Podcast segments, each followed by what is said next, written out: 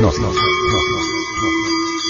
Edición 192 mayo del 2010.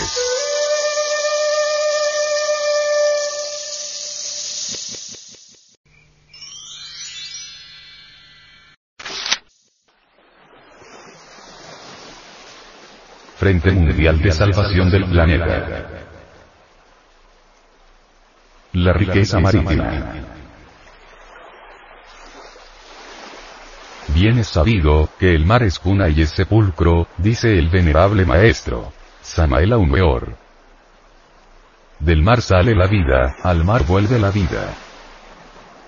Del mar salen los continentes, al mar vuelven los continentes. El mar es el depósito de la vida. En el mar se encuentran todos los principios de la vida universal.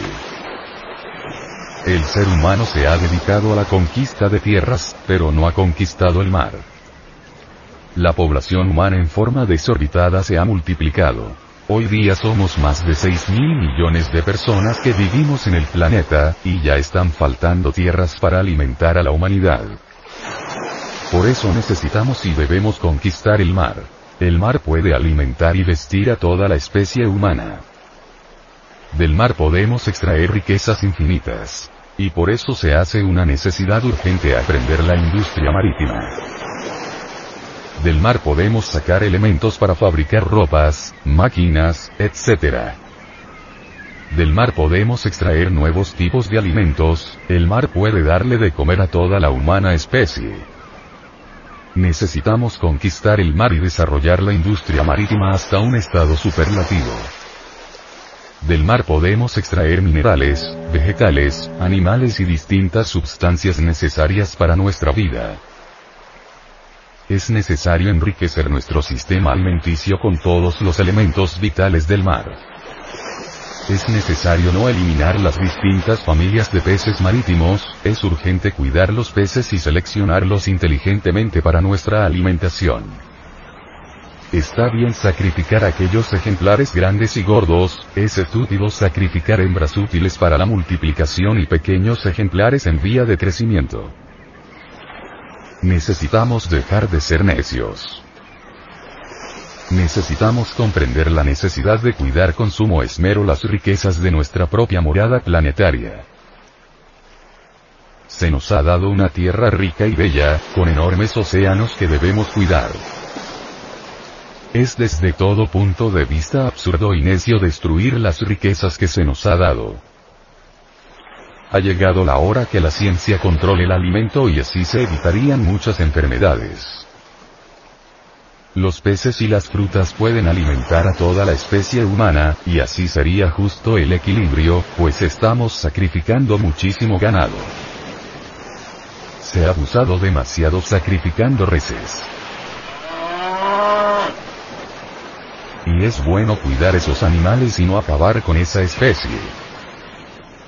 La conquista del mar es una necesidad. Desdichadamente, las especies marítimas están muriendo debido a la contaminación de los mares, y esto ya está demostrado. Y de continuar la contaminación en su forma alarmante actual, antes de poco tiempo ya no será posible comer pescados, ya que si los peces viven en aguas contaminadas, serán peligrosos para la salud humana. El ser humano al contaminar los mares con tanta inmundicia, es claro que está sometiendo a nuestro sistema alimenticio a un desequilibrio terrible, lo cual traerá espantosos problemas de salud. Es lamentable que nuestros mares se encuentren convertidos por todas las naciones del mundo en una especie de gran basurero. Bien es sabido que el 70% de la basura del mundo está yendo a cada uno de los mares. Enormes cantidades de petróleo, insecticidas de toda clase, múltiples sustancias químicas, gases venenosos, gases neurotóxicos, detergentes, etc. Están aniquilando a todas las especies vivientes del océano. Mediante la investigación científica se ha podido verificar que ya ciertas partes del Atlántico y del Pacífico se encuentran contaminadas con residuos radioactivos, producto de las explosiones atómicas. Obviamente, la contaminación de las especies marítimas, si son consumidas podrá traer alteraciones genéticas. Y las criaturas humanas podrán nacer deformes y monstruosas debido a la contaminación por los productos atómicos y basura de toda clase que está cayendo al mar. Todo esto demuestra un fenómeno y por cierto muy grave. La humanidad actual no sabe vivir se ha degenerado espantosamente y francamente se ha precipitado al abismo. Pero lo más doloroso de toda esta cuestión es que los factores de tal contaminación y caos en los mares, están dentro de nosotros mismos, los cargamos en nuestro interior, en nuestra psiquis. Nuestra falta de inteligencia coadyuva a la destrucción del planeta. Cuando uno descubre las causas verdaderas de la carencia de inteligencia real para vivir dignamente en este planeta, es obvio que algo podemos hacer. Si logramos acabar con la indolencia, con la pereza intelectual, con el egoísmo, con la codicia, con la ambición, con la explotación del hombre por el hombre, con el ansia de acumular riquezas, etc., etc., entonces, adviene un nuevo hombre, un hombre humano, un hombre culto, un hombre que amará a Dios, a sus semejantes, a la naturaleza y sus fuentes de vida.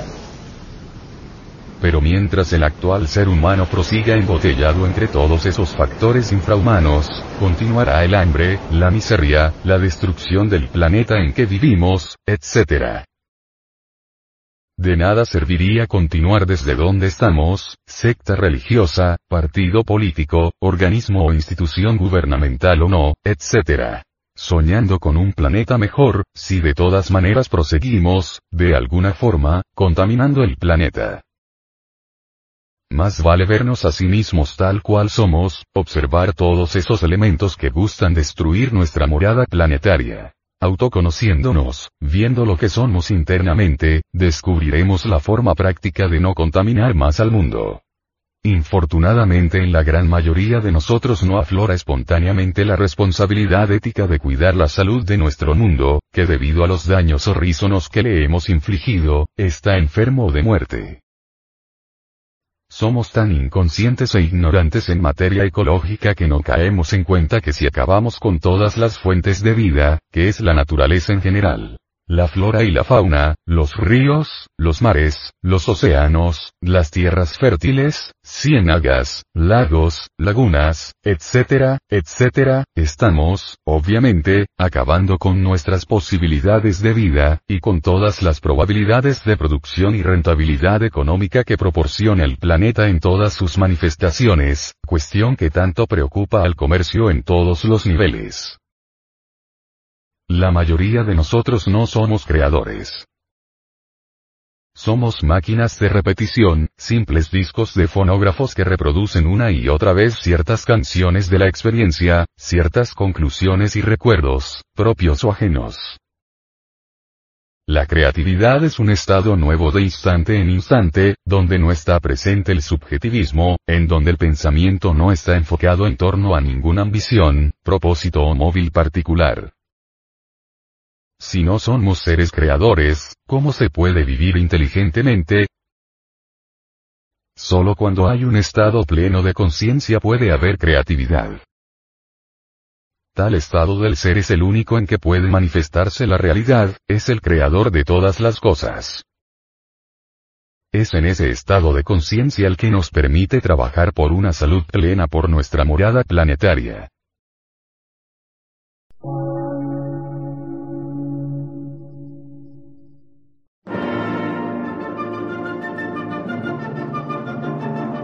Emisora, gnóstica, transmundial. Por una nueva civilización y una nueva cultura, sobre la faz de la Tierra.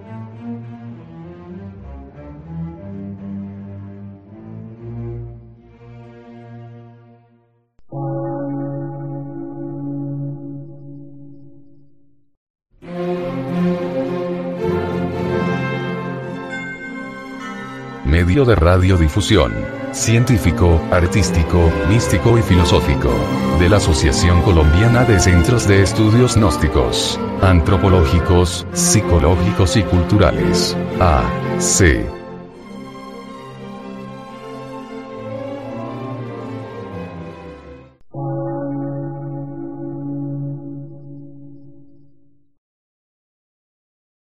Lectura en movimiento. Difusión sin fronteras.